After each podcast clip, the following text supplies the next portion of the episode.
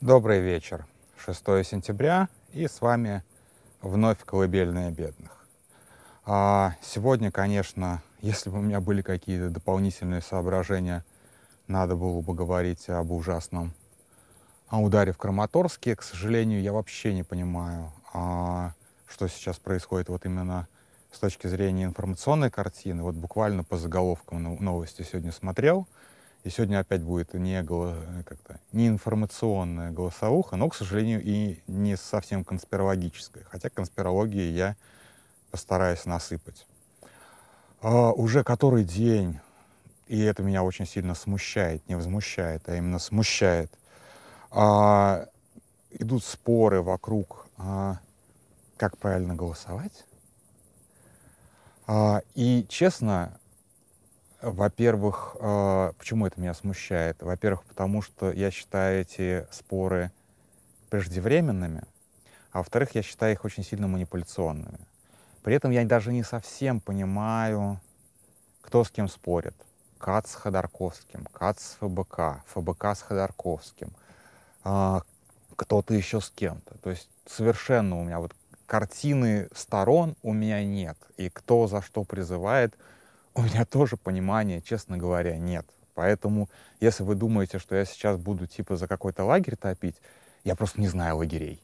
И вполне вероятно, я сейчас случайно втоплю за лагерь, который лично мне, например, по каким-то причинам не симпатичен.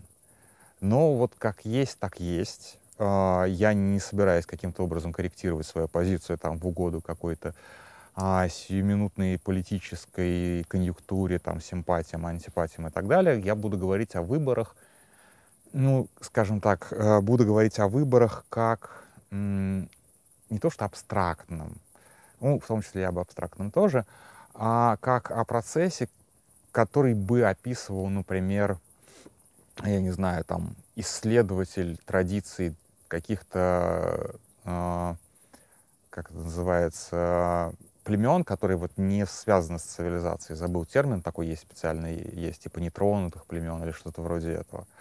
Вот примерно так, то есть как антрополог. Вот представь, как бы я вот сажусь на такую кочку, заворачиваюсь в свое белое пальто, вот, и сажусь на такую кочку антрополога и постараюсь сейчас рассуждать о выборах именно в этом ключе, а не в ключе вот как бы что делать и так далее. Вот. Сразу скажу, рецепта, что делать, у меня нет. И не может быть у меня. И я потом объясню, почему. И ни у кого, как мне кажется, не может быть сейчас правильного рецепта, что делать. А, и начну я с а, самой главной манипуляции. Дело в том, что почему-то а, во всех этих дискуссиях смешиваются два понятия. Они не то чтобы как бы противоположные диаметрально, но они разные. Это вот прям ключевая история, они разные. Выборы и голосование. Голосование — это то, что вот происходит там последний день, или, как сейчас сделали, там, в последние три дня, а, со всякими там нюансами, типа еще досрочного голосования, там, в некоторых там голосование там электронное голосование, там, в Америке, например, знаменитое голосование по почте, а, надомное голосование, там миллион всяких этих видов, но факт в том, что голосование — это голосование. Это как бы вершина, это кульминационная часть процесса. Выборы гораздо шире. Если до голосования нам еще жить и жить, оно а мы говорим сейчас о выборах в марте, на которые, очевидно, пойдет Владимир Путин. Хотя он до сих пор не выдвинулся, если что. Но это, опять же, это его традиция выдвигаться в последний момент, чтобы его как бы попросили об этом. Эта традиция тоже будет соблюдена. То есть, безусловно, он приедет на какой-нибудь там завод или, скорее всего, в контексте там, нынешней эпохи, условно говоря, в какую-нибудь воинскую часть, каким-нибудь там героическим танкистом, там, к танку Алеша, и тогда его выдвинут. И это произойдет чуть ли не вот прям самый последний день, когда положено по закону. Но как бы до юра он еще не выдвинулся. Извините, я сейчас дровишку подброшу, а то мало потрескивает. Нам же должно, надо обязательно, чтобы потрескивало. Вот сейчас я еще чуть-чуть подброшу. Вот. А, так вот, а, о чем я говорил. Да, а, соответственно, выборы — это гораздо более широкий такой процесс, и на самом деле, как бы, если исходить из моей конспирологии, в которую лично я верю, Выборы начались 24 а, февраля 2022 года. Четкий водораздел, потому что, а, ну, точнее, даже не 24, а 21, когда признали в больших кавычках независимость ЛНР и ДНР, вот в тот момент как раз выборы начались. То есть Путин обозначил свою как бы предвыборную программу, что он собирается делать с Россией, что он собирается делать со всеми нами, что он собирается делать с Украиной, тут не стоит забывать, да, и, соответственно, а, что как бы, что он нам несет, а, этот Дед Мороз. А, вот тогда выборы начались. Но сам по себе процесс вот шествия к этому дню голосования, он очень плавный, на самом деле, и очень поэтапный. Власть действительно, пользуясь, собственно, тем, что она власть, а, начала этот процесс сильно заранее, сильно а, имея ресурс на это, она начала этот процесс сильно заранее, начала с войны. Опять же, как бы возвращаясь к тому, что а, насколько такие вещи могут быть классными для политика. Вообще-то этот приемчик Владимир Владимирович Путин подсмотрел своего друга Буша, который, когда был слаб, как политик, сделал вот эту вот историю там с пробиркой Пауэлла и так далее, и вторгся в Ирак. Ну вот, пожалуйста, как бы. Это тоже можно, можете называть это конспирологией, но факт в том, что в тот момент у Буша был какой-то запредельнейший просто рейтинг. Просто запредельнейший рейтинг для супер непопулярного президента он бы не пересидел первого срока. А так выбрался на второй вполне. Вот как бы будет стыдно, если я тут наврал по датам, но, по-моему, я не вру по датам. То есть он прям вторжение в Ирак, это было абсолютно такой вот хвост виляет собакой. А, я уже несколько раз ссылался на этот фильм. На самом деле стоит его, наверное, пересмотреть в конце, в конце-то концов. А, поэтому, да, Путин начал маленькую победоносную. А, вряд ли он учился этому у графа Витта. Но вот он учился этому у Джорджа Буша-младшего.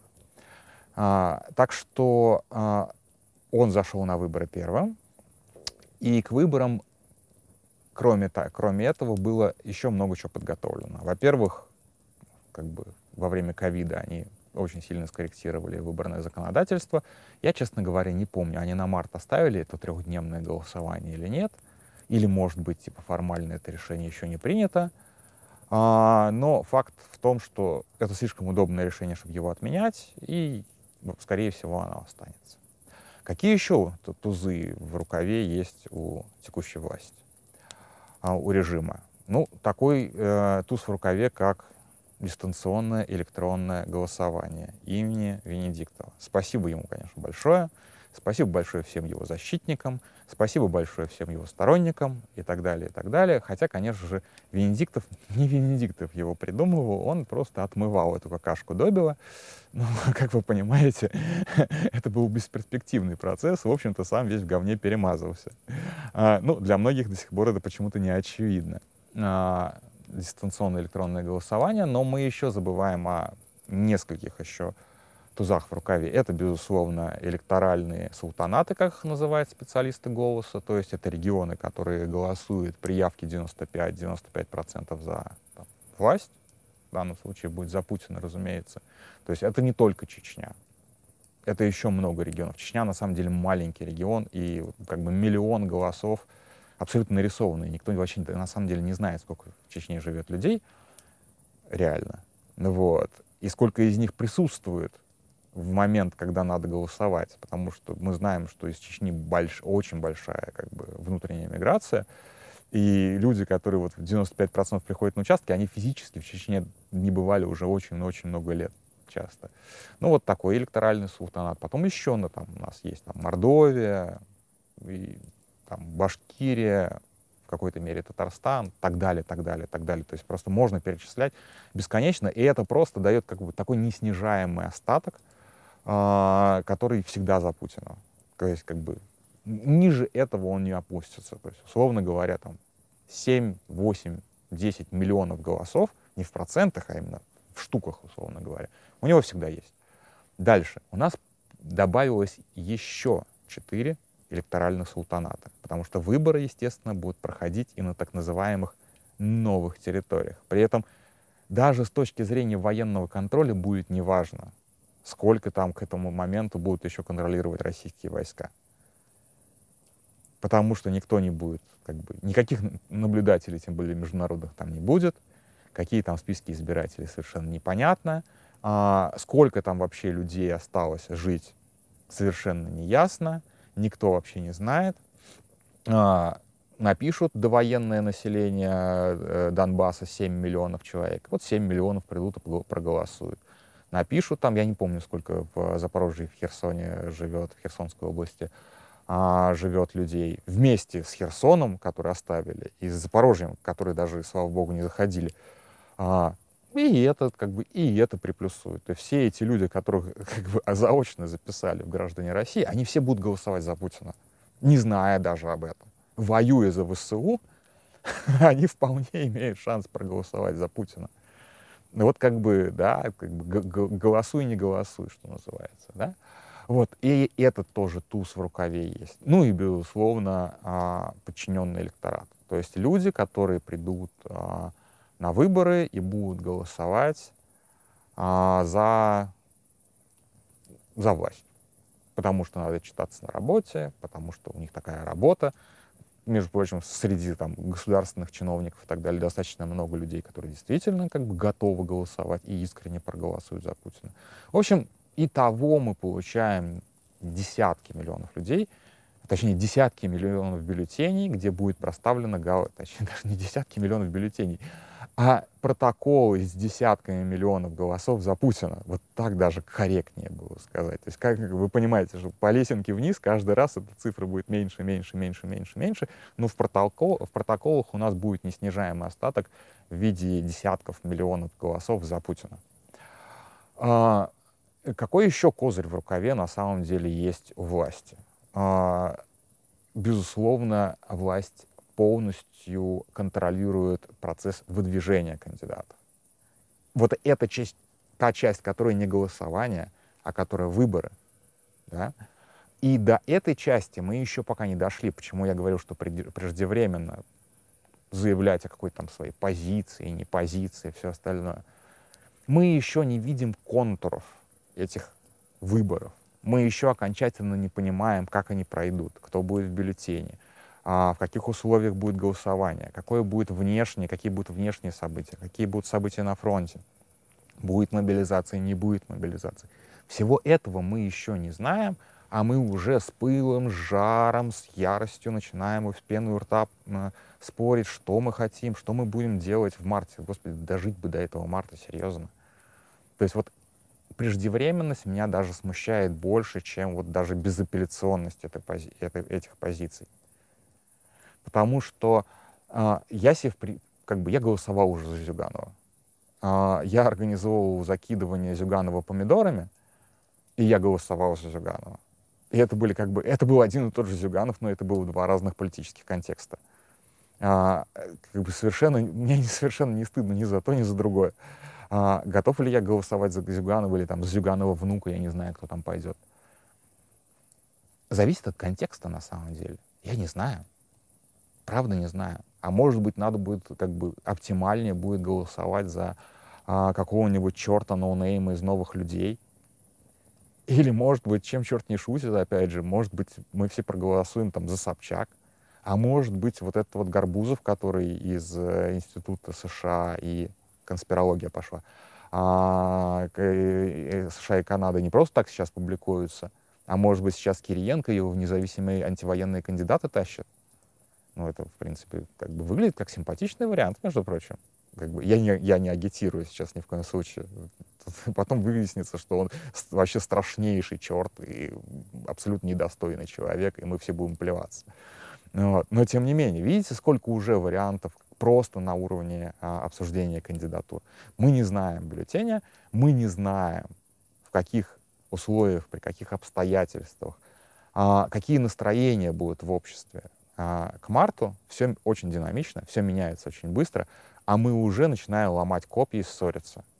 Абсолютно бессмысленно сейчас это делать. Давайте, да, давайте это будем делать в феврале.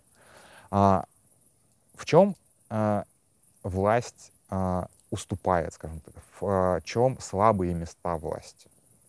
То есть кроме вот этих вот сильных козырей в рукаве, есть же и, и слабости, которые можно эксплуатировать. Прям серьезные слабости, которые можно эксплуатировать. И первая слабость, о которой вот как бы прям стоит прям очень громко заявить, это в том, что их первый шаг на этих выборах привел к абсолютному провалу. Вот этот вот план «Мангуст», бросок «Мангуста», который был рассчитан там, на 2-3 недели, согласно перехваченным всем документам э, у разгромленных частей. У них реально, у них позывные заканчивались типа в середине марта. О, запреты на полеты над Россией, вот над, южной, над южными регионами России, первый раз ввели типа до 8 марта. Реально думали закончить. Вот как бы к середине максим, марта максимум хотели закончить. И на этой вот ура-патриотической волне ехать до, соответственно, до, до, до марта 24-го. На два года как раз бы ее хватило. Так же, как крымнашизм хватило примерно там, на 2-3 года. А, Все то же самое. И они провалились. Опять же, они провалились почему? Потому что столкнулись два равновеликих противника? Нет. Столкнулись а, российская армия, вся в своем шике, блеске, красоте, и ТРО, территориальная оборона, вооруженная ну, там, не копьями, не палками, а джавелинами. Но подвело плохое планирование этой операции, там много чего подвело, сейчас не буду пересказывать. А на стороне Украины было просто желание сражаться. Это очень важно, да, то есть просто мотивация сражаться. Не сдаваться, а сражаться. Это прям супер важно. И первый же предвыборный а, бросок мангуста Владимира Путина пошел прахом благодаря, благодаря Украине. Вот как бы слава Украине, что тут еще можно добавить. То есть для нас украинцы уже сделали первое поражение Путина на этих выборах. И самое главное, тут как бы самый главный момент, самый главный нюанс, который, наверное, надо было перечислять в козырях, что Путин, он же не побеждает в день голосования. Вся машина пропаганды, вся машина режима работает на то, чтобы а, Путин выглядел победителем задолго до открытия избирательных участков. В этом как бы самая большая сила — в том, что люди, которые идут на избирательные участки, они уже знают, кто победит. И сторонники Путина, и противники Путина. В этом самая главная сила. Все знают, что победит Путин, и все обреченно или наоборот весьма воодушевленно идут на выборы. Да, и одна из проблем, кстати, с которой столкнулся там в какой-то момент путинский режим, что э, его сторонники просто перестали ходить на выборы. А зачем ходить на выборы, когда и так понятно, кто победит, да? И чтобы их мотивировать, вот пришлось как раз подключать там начальство, вот это вот все, да, вот. А мы все такие, а мы не, не ходим на выборы, потому что изначально думаем, ну, боже мой, как бы, какие тут могут быть еще варианты. Вот. А сейчас, на мой взгляд, ситуация немножечко другая. Сейчас Путин не выглядит победителем перед выборами. По крайней мере, в войне он не выглядит победителем перед выборами. Это очень-очень важный нюанс. Он может как бы, он может проскочить. Они могут, как бы, они могут отыграть еще это. Как бы, и времени прошло много сначала, сначала вторжения, и еще у них есть как, какое-то время для того, чтобы, может быть, там большой кровью обеспечить некоторую победу. Вот это вот все, да. Но сейчас, вот прямо сейчас, 6 сентября 2023 года, Путин не выглядит заранее победителем, потому что вот он как бы он, он не то что терпит поражение, но он терпит избиение. Просто российская армия, которую командует Путин, терпит избиение на фронте. Это очень важно понимать, что вот первое, что они как бы, они, про, они, они, они про, не то, что проигрывают эти выборы, в смысле подведения итогов, они в, проигрывают эти выборы по духу, так что как бы Путин не выглядит а, уверенным политиком, который спокойно идет к победе у него то мятеж, то какие-то генералов надо там э, отставлять, то еще что-то, то пятое, то десятое, то беспилотники над Кремлем взрываются, то какие-то нефтебазы горят. Ну, то есть народ не чувствует уверенности, мне кажется, в том, что вот Путин победитель по жизни, а это именно его образ. Украина, война, разрушили вот этот вот образ Путина как победителя по жизни. Это ценный подарок, который бы не просрать. Он дался большой кровью. Вот как бы это очень тоже очень важный момент, что не просрать подарок, который нам принесла, принесли вооруженные силы Украины. Ну, как бы просрем, скорее всего, но давайте вот как бы это первый, первый, первый нюанс. Второй нюанс, в чем власть слаба, в том, что выборы это все равно процедура, в которой есть вот эти вот обязательные элементы, в которой она не может, а, например, оттянуть что-то до последнего момента, потому что есть по как бы, закону прописанный регламент, когда объявляются эти выборы, они, по-моему, за три месяца до даты голосования объявляются, когда выдвигаются кандидаты, когда последний срок выдвижения кандидатов. То есть вот это вот все как бы, а, все это прописано в законе, там достаточно все э, сделано очень так вот прям узенько-узенько для того, чтобы действительно посторонние люди в, эту, э, в этот процесс не попали, чтобы все было зарегулировано. Но, тем не менее, мы вот просто как бы без, без того, чтобы ждать от моря погоды, мы знаем примерно, когда что будет. Когда будет крайний срок выдвижения кандидатов, когда будет сформирован бюллетень. Вот это вот все мы знаем. И власть не может отклониться от этого графика, потому что вот как бы сейчас уже поменять как-то избирательный закон, скорее всего, они не, не смогут. Ну, как бы всегда есть нюансы, опять же, но, скорее всего, они не смогут. И не будут, потому что это, в общем, нафиг не надо. Поэтому мы можем соизмерять свои какие-то... Э, мы можем тянуть как бы с какой-то стратегией, с каким-то решением о том, как мы участвуем или как мы не участвуем. Мы, может быть, бойкотируем там хотя я вот не фанат бойкота, и когда Навальный делал бойкот, я же все равно пошел проголосовал. Вот. Просто для меня вот как бы индивидуальное хождение на выборы — это важная процедура. Э, никого не агитирую быть как я вот в этом плане. Но, тем не менее, стратегию выработать будет не поздно, наверное, ну как бы до конца января, а может быть даже и больше. Потому что на самом деле для людей выборы, ну, для, для обычных людей, для людей, которые вот как бы ходят на выборы, голосуют и не особо политизированы, выборы это очень короткий промежуток. Это вот последние 3-4 недели перед выборами. Понятно, что как бы кандидаты с большими бюджетами власть работают сильно заранее, но факт в том, что э, если как бы какую-то вот прям стратегию придумать, то ее не поздно придумать даже за три дня до голосования. Ну вот серьезно. Ну, поздновато, наверное, но на самом деле, вот прямо сейчас спешить некуда, контуры не определились. Власть обязана будет определять эти контуры, независимо от ее желания. Спойлеров объявить, и если они объявят спойлеров, они как бы, и этот спойлер окажется, например, удачным, да, для нас, и мы все согласимся с тем, что за этого спойлера не стыдно проголосовать, а не сможет его отозвать. Потому что поздняк метаться уже будет.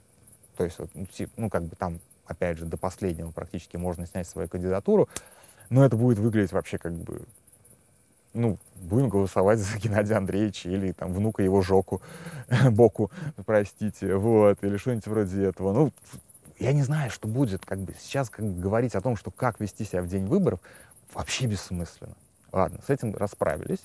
А, а, теперь а, о том, что, собственно, пойдет ли режим Путина, если мы все придем и проголосуем. Нет, конечно, дурь какая. А, Навальный когда-то сказал очень хорошую фразу, я ее абсолютно поддерживаю, что власть в России сменится не в результате выборов. Но в чем, как бы не надо эту фразу понимать расширительно, что а, выборы не будут не иметь никакого отношения к смене власти. Власть может смениться в процессе выборов, а не в результате ее итогов. То есть вы понимаете разницу в дефинициях. То есть а, для власти выборов это всегда стресс, вокруг которого может произойти вообще что угодно. Ну вот, как я недавно рассказывал про а, переворот в Габоне. Там президент победил, 64% набрал. Его власть продолжалась там 20 минут после объявления результатов выборов. Или сколько. Вот сейчас сидит под домашним арестом. Сюрпризы могут быть всякие. Поэтому э, власть, э, Навальный прав, власть не сменится в результате выборов в плане, в смысле подведения итогов и победы оппозиционного кандидата, я в этом абсолютно уверен. Но власть, для власти действительно э, процесс выборов — это стресс, который может, э, который может в том и стресс не напрасно, потому что действительно риски в этот период очень сильно увеличиваются. Риски разнообразны. И я даже вот как бы, я даже не хочу заглядывать, какие это могут быть риски. Да? Мы, мы, уже, мы уже как бы э, три месяца назад видели военный переворот. Мало ли что вообще может случиться в ближайшие еще три месяца. Поэтому да, поэтому они там все ссут, они делают долгосрочные планы, эти планы уже частично провалились, посмотрим, что дальше будет. Как говорит, опять же, человек, который очень любит э, дистанционное, дистанционное электронное голосование, будем наблюдать. Вот это вот реально сейчас, наверное, самая правильная позиция. Это не сраться до опупения в интернете э, о том, как правильно потратить свой голос, который на самом деле ничего не стоит, а думать, э, как бы, как дожить до марта с минимальными для себя потерями. Вот, наверное, гораздо более жизненная задача. Вот. Напоследок расскажу мою любимую историю. У меня когда-то был начальник-американец, и мы с ним разговаривали про выборы, а он прописан э, в Вашингтоне, Дистрикт Колумбия. А я вообще очень слабо, до сих пор слабо интересуюсь э, американской политической системой, она же очень своеобразная, да, там же чуть ли не трехуровневая система подсчета голосов, которым там наследство осталось непонятно с каких времен. И он говорит, э, ну да, я проголосовал, но мой голос вообще ничего не значит ничего не стоит. Я такой, в смысле? Ваша там демократия. Ну да, только я прописан в Вашингтоне. А что это значит? А это значит, что вот Вашингтон, он демократический там до мозга костей. И все знают, что этот штат будет голосовать за демократов. И если ты там в Вашингтоне республиканец или демократ, совершенно неважно. Учитывается же в целом голос там, ну не штата, а выборщиков от штата. И, соответственно, а, ты можешь вообще не ходить на выборах э, в Вашингтоне, Д.С. Это нахрен не надо. Люди ходят там, не знаю почему, какая там у них мотивация. Просто все знают, что штат синий, и стоимость, а, ну как бы вес голоса в Вашингтоне, Д.С. самая низкая в Штатах вообще в принципе. То же самое в красных штатах, то есть четко красных штатах. Я не помню, какие прям четко красные штаты, но вот я сейчас, ну, может быть, совру, наз, назвав какой-нибудь Канзас. Вот ты можешь быть там республиканцем ярым до мозга костей или, наоборот, демократом. Вообще посрать. Потому что штат однозначно красный, э, никакое чудо не сделает его, не, не перевернет его, не сделает синим — ни один из избирательных штамбов не вкладывает деньги в то, чтобы а, агитировать за того или иного кандидата в этом штате, а просто зачем? Это неэффективно. Вся избирательная кампания в США идет вот в этих вот как бы в штатах, я уже забыл, как они называются. Ну, в общем, вы поняли вот этот вот термин. А, плюс там еще такая история есть э, э, с э, так называемым джерримендерингом. Это когда нареза, нарезает округа так, чтобы вот, вот в этом округе живут только демократы, а в этом только республиканцы. И, соответственно, там три человека достаточно, чтобы пришли на выборы, чтобы, э, чтобы окрасить эту клеточку в соответствующий цвет. То есть там вот настолько зарегулированы выборы, и настолько они построены, что, в принципе, индивидуальный голос практически ничего не решает. И это типа самая ведущая демократия мира. И это типа вот как бы... И люди все равно ходят и все равно голосуют.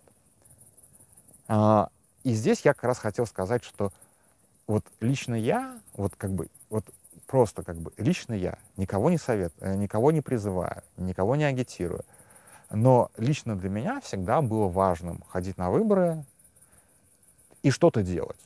Иногда я крал бюллетень пока у меня во время обыска их не изъяли, у меня было прям стопка бюллетеней с разных выборов, которые я накрал. А, это абсолютно законно, если что. Вот. А, ну, то есть выносить бюллетень. Иногда я перечеркивал, там ставил какой-нибудь, вписывал какое-нибудь ругательство в этот самый, в, во все клеточки, чтобы гарантированно испортить. Иногда голосовал как бы в силу вот каких-то политических э, там нюансов, предпочтений, политтехнологических иногда даже. Вот. То есть, в принципе, как бы от меня же каждый раз ничего не убывало. Я не жертвовал деньги, я жертвовал там, немножечко своего свободного времени в воскресенье. Все, в общем-то, как бы это, это не то, что, с чем вы, типа, голос, это не то, с чем вы расстаетесь на, навсегда. То есть вот как бы вы не, не, от, не оставляете на избирательном участке там часть тела какую-то или, я не знаю, там, большую сумму денег. Вы просто приходите, ставите галочку и уходите. Или не ставите галочку. Или выносите с собой бюллетень на память. Как вам больше нравится. Вот, поэтому как бы мне просто нравится выбор как процесс, голосование как процесс мне нравится. Я уже рассказывал о том, как я любил, как я работал избирателем, как на, мне нравился этот, о, избиратель, да, наблюдателем, и как мне нравился этот процесс. Ну, то есть, по большому счету, от того, что выучить, самый глупый, наверное, аргумент здесь звучит так, что вы ходите на выборы, значит, вы легитимизируете, ой, извините, я перешагнул за 30 минут, а стараюсь обычно, обычно этого не делать. Ну ладно, тема того стоит. А, вы типа легитимизируете режим. Нет. Легитимность режима держится не на выборах. Она никогда, ну как бы, она уже давно, по крайней мере, не держится на выборах. Ну, по крайней мере, с 2004 года точно она не держится на выборах. Легитимность э, э, режима держится на чем угодно. Она держится на легенде о непобедимом Путине. Вот на чем она держится. Вот в чем легитимность режима. То есть Кощеева бессмертие в том, что все верят в его бессмертие. Вот на самом деле в этом легитимность режима. И когда мы отказываемся а каким-то образом там, противодействовать доступными нам способами противодействовать этому режиму, вот тогда мы его укрепляем. Вот как украинцы, когда они встретили джавелинами войска вторжения, они же могли тоже сказать, ну, Путин непобедимый, ну, что мы сделаем со второй армией мира? Надо разбегаться, по, по, по щелям ховаться. И я думаю, что, кстати, многие так сделали, это нормально, людям нормально бояться, особенно за свою жизнь, особенно перед такой большой, блестящей, э, с большими, желе, большими ревущими железками, колоннами и так далее. А кто-то не развернулся, кто-то не побежал. Вот они молодцы.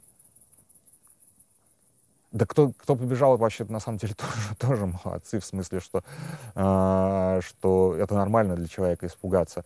Но когда мы вот изначально, мы даже не то, что не бежим, мы даже как-то никаких позиций не занимаем, мы просто сразу же разворачиваемся и уходим, смиряясь с тем, что Путин наш властелин навсегда. Ну давайте не будем так делать, вот серьезно. Вот я не знаю, как бы я очень сильно э, боюсь на то, что вот мое, мое фанатение Алексеем Навальным закончится вот ровно после этой голосовухи, когда он, условно говоря, из тюрьмы скажет, опять объявит забастовку. Это, это, это плохая идея. Ну, то есть, опять же, забастовку можно сделать хорошей идеей, но очень сложно, реально очень сложно. Я не представляю себе, как можно ее сделать забастовку. Ну, в любом случае, э, посмотрим на контуры выборов. Я уже, опять же, я начинаю спорить, хотя сам а, просил не спорить до того, как а, определяться контуры выборов.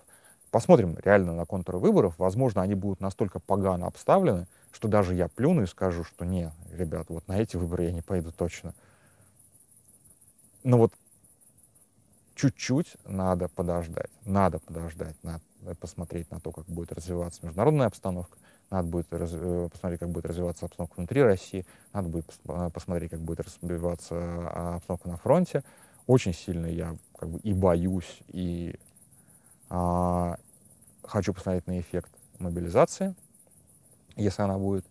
В общем, вот все эти слагаемые, пока они неизвестны, зарекаться вот реально, вот, даже я такой фанат выборов, все равно не буду. На этом, пожалуй, все. Так, что-то еще хотел сказать. Ах, да, конечно, завтра у нас будет стрим как всегда, в 13.12 э, на стриме будет особый гость, э, верховный правитель медиазоны. Кто, кто знает, тот знает. Э, я надеюсь, по крайней мере, потому что мне надо будет достаточно рано встать, чтобы до него доехать. И, и, и, и, и завтра мы обсудим Суровикина, который какой-то пунктирной линии появляется. То воскрес, то его удаляют. И завтра обсудим обязательно, вот мне вот очень интересна эта тема, это шиза, шиза, шиза, шиза антисемитизм КГБ. Шиза легендариум КГБ, который помешан одновременно на плохих евреях и плохих украинцах. На этом все. Спокойной ночи. Извините за очень длинную голосовуху, как Смирнов сегодня сказал, два треща, но вот у меня как раз уже больше, чем у него, сильно в два раза больше, больше, чем в два раза, чем у него. На этом прощаюсь, спокойной ночи и удачи вам.